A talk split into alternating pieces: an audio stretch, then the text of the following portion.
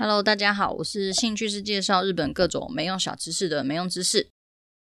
啊，今天要聊什么呢？我前几天有收到一个读者，他跟我说，他也蛮喜欢我之前有发过一篇关于宋朗的文章。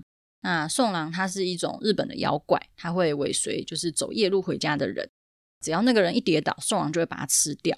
那我当初分享的是我在推特上面看到一位厉害的大大画的一个漫画，他同时也增加了一点恋爱的。要素进去，那我觉得很不错，所以当时就请求授权，然后翻译给大家看。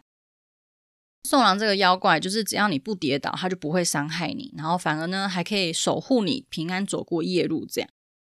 但是如果你真的不小心跌倒的话，其实有一个小小的破解法，就是你可以假装你只是想要坐着休息，你只要说一句“我先坐着休息一下”就可以了。这样子送郎他就不会吃掉你。整体来说是一个很佛心的妖怪。那根据不同的地区，有些人会叫它送犬，有些人会叫它臭鼬的鼬。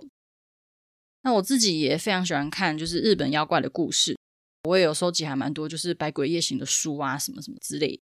我在去年夏天也非常的应景，就是七月半一定要讲鬼嘛，就是那时候我就写了一个日本三大女鬼，分别是阿菊、阿岩跟牡丹灯笼的阿露的故事。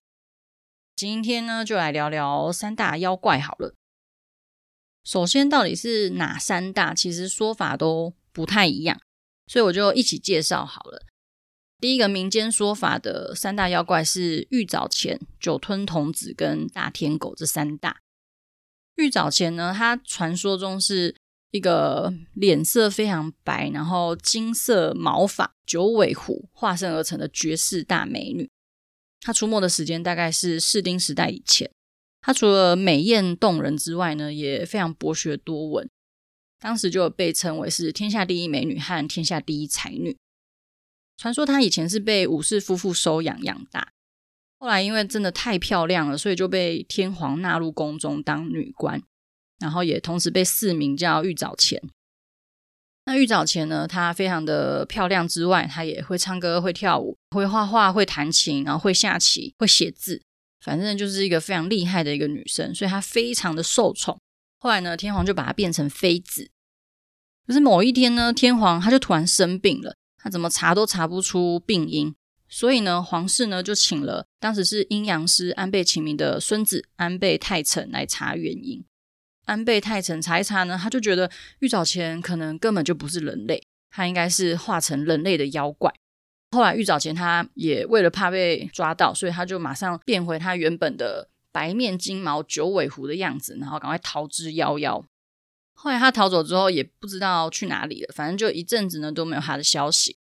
可是皇室那个时候却一直听到，就是好像在附近啊就会有常常有那个妇女和小孩失踪的消息，所以他们就怀疑是不是玉藻前把那些妇女跟小孩抓来吃。皇室就派了大概八万名的士兵，然后要去准备捉玉藻前。就第一次呢，去讨伐玉藻前，整个大惨败。第二次讨伐的时候，总算是把玉藻前给杀死了。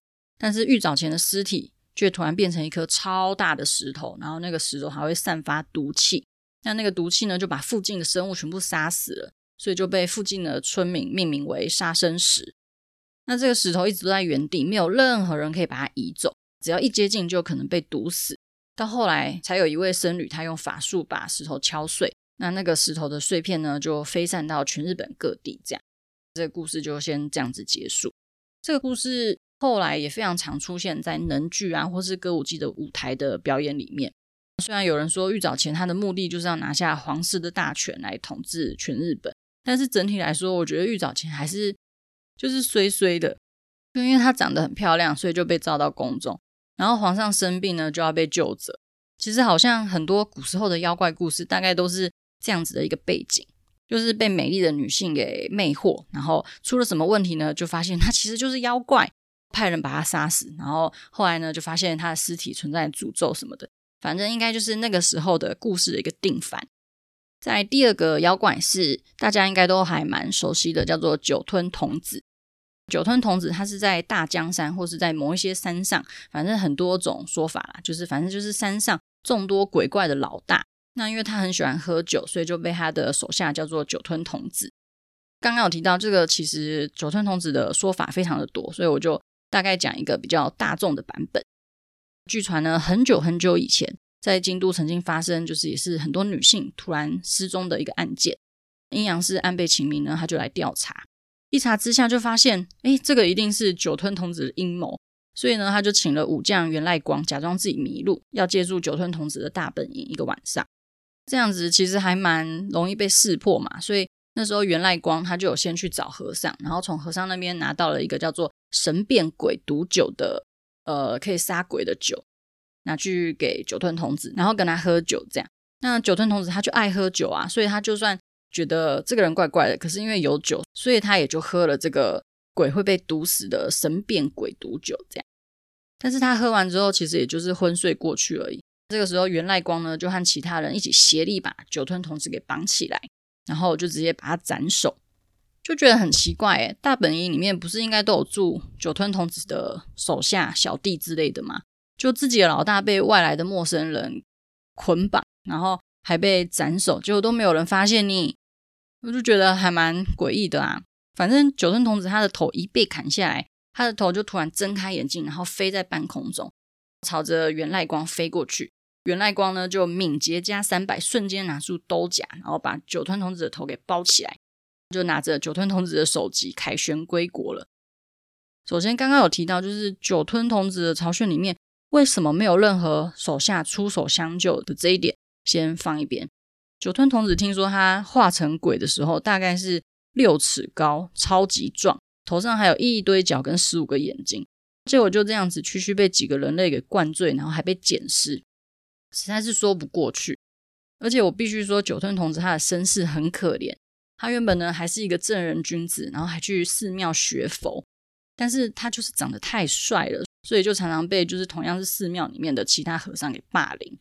那他又是那种有心事不说，然后被欺负也。埋在心里面说不出口的那种人，所以他就闷久了，就闷出了心病。这个心病呢，就化成他心中的妖怪，然后占据了他。后来酒吞童子他就被赶出寺庙，那因为他也无家可归，所以他就去附近的山上，召集了一群恶鬼当自己的手下，然后变成了鬼王。因为他长得就很帅，所以他就会以他的外表，然后到处去骗色。到手之后呢，就会把女生吃掉。那个时候呢，他就号称是处女杀手。因为他专杀的都是一些比较年轻的小女生，他也同时被列为最英俊的妖怪之一。再来呢，就是大天狗，在日本民间信仰里面，天狗是又是神明又是妖怪的一种迷之生物。最著名的形象就是他身上都是穿着就是那种山上的修行者的那种山服装，通常都是红色的脸，然后有一个超大的鹰钩鼻，背上通常都会有翅膀，然后踩着就是只有一根的那种木屐。叫做一尺木屐，传说他会把迷路的小男生的小鸡鸡吃掉，也会把小孩子偷偷藏在山里面，那又叫做神隐。这样，天狗在日本最古老的日本书纪里面就有记载，当时是在西元三百六十七年，天空中就突然出现一个巨大的声响，然后还有一颗火红的大彗星划过天际。那个时候，地面上的人就开始说：“啊，那是流星吗？还是是地雷？”然后此时呢，一位刚从中国学习佛法的海归僧侣，他就抬起头来，缓缓地说：“不，不是流星，是天狗。这就是超人的是鸟，是飞机，不是超人的一个梗的由来。总之呢，这个是历史上出现最早的天狗的文字记录。其中三大妖怪的天狗，据传是崇德天皇的故事。崇德天皇他的生前呢，也是一个非常可怜的人。”他虽然五岁就被立皇太子，然后当天呢还就是登基为天皇，可是那个年代他的皇室的体制就是天皇其实没有实权，是让位给他的那个上皇才有真正的实权。所以崇德天皇虽然他五岁就当上皇帝，可是他却没有任何的权力。长大之后，崇德天皇就很想要掌权，所以他就想要让位给自己的小孩，这样子他就可以变成上皇，变成实质有权力的人嘛。但反正后来皇室只要一跟权力有关系，一定都会内讧斗争，这样朝廷里面就产生了对立。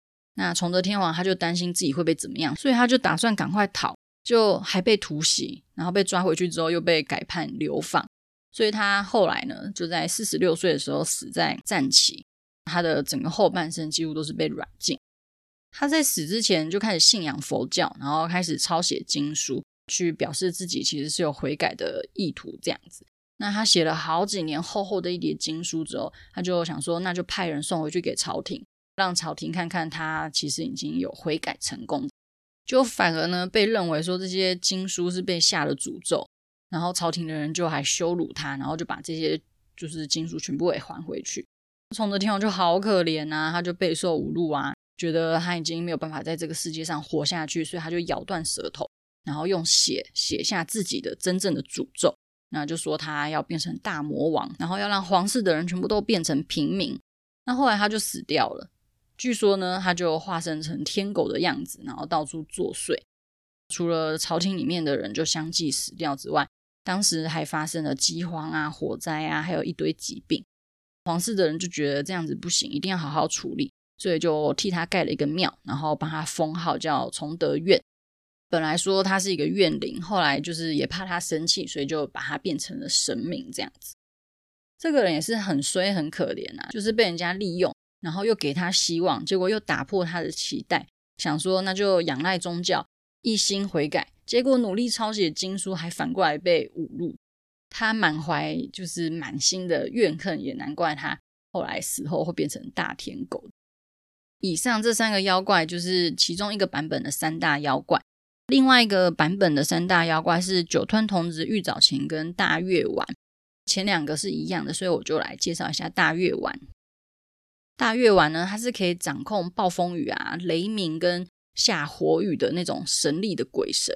据说它都出没在伊势国的铃鹿山，那常常会攻击路过的百姓，然后抢他们的物资。所以天皇呢，就派了田村丸带领三万兵力去讨伐他。刚刚有说到大月丸，他可以控制暴风雨嘛，所以他就立马使出了乌云密布之计，然后让军队完全无法前进。反正第一次田村丸带领的军队完全没有讨伐成功，所以田村丸呢，他就去庙里面祈愿，晚上就梦到有人跟他说，如果你要讨伐大月丸，你就要得到铃鹿御前的帮助。铃鹿御前是一位在人间居住的天女。田村丸隔天起床之后，就先把三万军力赶回家，然后自己跑去铃鹿山，找到一位目测大概十六岁的少女。那这个少女呢，就是铃鹿御前。铃鹿御前就告诉田村丸说，大月丸他其实被三大神剑护体，如果你要打倒大月丸，你就要先处理那三大神剑。当晚，铃鹿御前他就用计骗走了大月丸其中两把剑。失去神剑的大月丸就现出了原形，据说身长十丈，声音巨大，响彻云霄。就他跟田村丸激战几回合之后，居然就被杀死了。诶，然后田村丸就跟铃鹿御前过着幸福快乐的日子。修蛋几嘞？大月丸如果没有剑的话，也变得太弱了吧？而且听说大月丸他之前也是觉得铃鹿御前还蛮漂亮，然后还蛮喜欢他的。就他身长十丈，还被区区一个人类给杀死，眼睁睁看着自己暗恋已久的铃鹿御前和这个大概顶多一百七的人类的田村丸一起骗自己，然后把自己杀死，这种下场真的是超惨。这四个妖怪的身世都很悲惨呢，就跟三大女鬼一样，也都觉得很可怜。我记得我之前不知道在哪里看过，就是如果你在看恐怖片，然后你觉得太恐怖不敢看。你可以先设身处地的站在坏人或是鬼的角度去看，你就会忍不住想要帮他们加油，然后就会觉得不恐怖了。这四篇妖怪故事，如果大家也都站在妖怪的角度来看，就会觉得人类好过分哦。就欢迎大家可以试试看。总之，今天介绍的妖怪有玉藻前，他是一个白面金毛九尾狐；酒吞童子，他是一个长得超帅的青年，可是他后来变成一个爱喝酒的鬼老大；大天狗。他是崇德天皇死后化身的妖怪，大月前，他是眼睁睁看着自己喜欢的人背叛自己的鬼神。希望大家喜欢今天的故事啊，那我们就下周再见喽，拜拜。